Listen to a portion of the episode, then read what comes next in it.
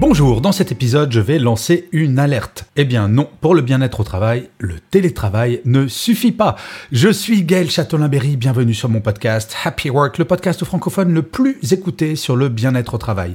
N'hésitez surtout pas à vous abonner sur votre plateforme préférée, c'est très important pour que Happy Work dure encore longtemps, cela prend deux secondes et en plus, ça me fait super plaisir. Alors, comme chaque semaine, je fais un sondage sur mon compte LinkedIn pour illustrer la thématique de l'épisode de la semaine, et je dois bien dire que généralement, le résultat ne me surprend que peu. J'écris généralement car là, je dois bien avouer que je ne m'attendais pas du tout au résultat de cette semaine. En effet, sur les 4643 personnes qui ont répondu à la question de savoir si le bien-être au travail était meilleur ou moins bon aujourd'hui qu'avant la pandémie, seulement 29% ont répondu meilleur. Bon, vous me direz, 29%, c'est déjà pas mal. Ok, ça serait vrai si 54% n'avaient pas répondu moins bon ou je ne sais pas. Pourquoi étais-je convaincu que le meilleur l'emporterait de façon écrasante? Probablement parce que notre rapport au travail ayant énormément changé depuis le premier confinement, le télétravail devenant petit à petit une évidence pour beaucoup de salariés, l'impact sur le bien-être au travail me semblait évident. Eh bien non. Alors pourquoi? La première chose, c'est qu'il faut se poser la question des points impactants sur le bien-être au travail. S'il suffisait d'un accord de télétravail et quelques mesures légères pour booster le bien-être de ses salariés, franchement, cela se saurait. Les salariés heureux sont 13% plus productifs que ceux qui ne sont pas heureux. Ça, c'est une étude d'Oxford Business School et British Telecom. Les études prouvant l'intérêt purement économique à améliorer le bien-être de ses salariés ne se comptent plus. Mais alors comment? La première source de mal-être psychologique est, attention, roulement de tambour, le manager de proximité de façon directe ou indirecte. Depuis la pandémie, la prise de conscience est grande concernant le rôle absolument central, d'un point de vue humain, du manager de proximité, générant paradoxalement chez lui un stress additionnel. Selon une étude menée par Zen Business, 24% des managers décrivent leur travail comme extrêmement stressant et 62% modérément. Seulement 13% se déclarent non stressés. C'est tout de même pas beaucoup. Ainsi, s'il s'agit de former les managers à comprendre les signaux faibles du mal-être de leur équipe et à optimiser leur bien-être, il ne faut surtout pas oublier de les former eux, à améliorer leur propre bien-être. Cela semble évident, mais il n'est pas inutile de le rappeler. Un manager est un salarié comme un autre, et si on y réfléchit, comment prendre soin du bien-être de son équipe si l'on n'est pas capable, en tout premier lieu, de prendre soin de soi-même? Et c'est d'ailleurs pour cela que depuis quelques mois, je fais des conférences consacrées à 100% au burn-out, que l'on soit manager ou manager.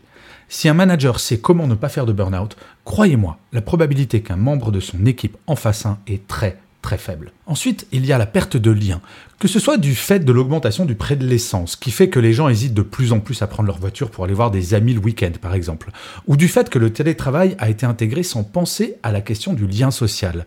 Le sentiment d'avoir perdu en qualité relationnelle est fort. Selon une étude Opinionway, 92% des salariés français estiment que le bien-être du travail dépend avant tout d'une ambiance bienveillante et conviviale.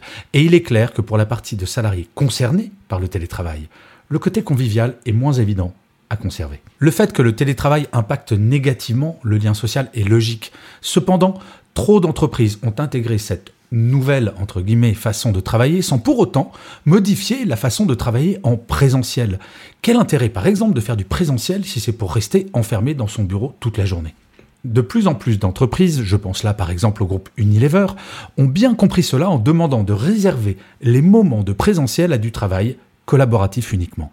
Certes, le télétravail va apporter beaucoup de bien-être physique en réduisant les temps de transport par exemple, mais il est important de compenser l'impact négatif qu'il peut avoir sur le moral de certains salariés en augmentant la part de lien social en présentiel. Et enfin, il y a l'impact de la grande démission et du quiet quitting.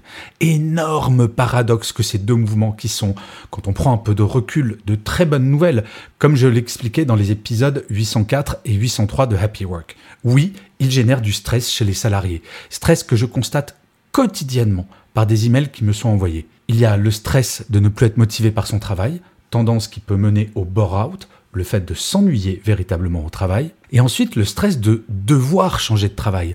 En effet, même si les opportunités de changer de travail sont là, il y a une grande différence entre vouloir changer de travail, pouvoir changer de travail et le faire, quand bien même les opportunités se multiplient. Tout changement est stressant. Alors que faire? Eh bien, en parler au sein de l'équipe. Aucun sujet ne doit être tabou au sein d'une équipe. Je le répète très souvent, y compris la démission. Bien souvent, le stress est généré par les non-dits. Avoir la possibilité de pouvoir parler de son bien-être au travail avec son manager est absolument essentiel. Bien entendu, ce dernier ne pourra pas avoir réponse à tout, il n'est pas magicien, mais prétendre en permanence vis-à-vis de sa hiérarchie que tout va très bien, ça n'aide pas. Alors nous le savons aujourd'hui, la pandémie a grandement changé notre rapport au travail, plutôt en bien d'ailleurs, mais tout le problème est que ces changements ne sont pas totalement concrétisés dans la façon dont nous en parlons en entreprise. Un exemple, nous savons qu'il est fondamental aujourd'hui d'avoir un bon équilibre vie privée, vie professionnelle. Et pour autant, combien d'entreprises ont formé leurs managers pour savoir en parler et agir avec leur équipe? Oui, nous sommes dans un nouveau monde du travail, mais cela se passe au niveau individuel trop souvent. Il est temps de passer au collectif, non? Et vous, votre bien-être au travail est-il correct? Eh bien pour le savoir, vous avez un test totalement gratuit sur mon site web et vous pourrez évaluer votre bien-être au travail. Je vous remercie mille fois d'avoir écouté cet épisode de Happy Work ou de l'avoir regardé si vous êtes sur YouTube. N'hésitez surtout pas à mettre des pouces levés, des étoiles, des commentaires, à partager cet épisode si vous l'avez apprécié. C'est comme cela que Happy Work durera encore très longtemps.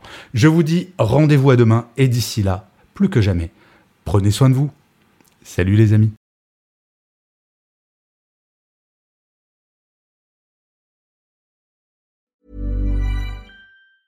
Mom deserves the best, and there's no better place to shop for Mother's Day than Whole Foods Market. They're your destination for unbeatable savings, from premium gifts to show-stopping flowers and irresistible desserts. Start by saving 33% with Prime on all body care and candles. Then get a 15-stem bunch of tulips for just $9.99 each with Prime. Round out Mom's menu with festive rosé, irresistible berry chantilly cake, and more special treats. Come celebrate Mother's Day at Whole Foods Market.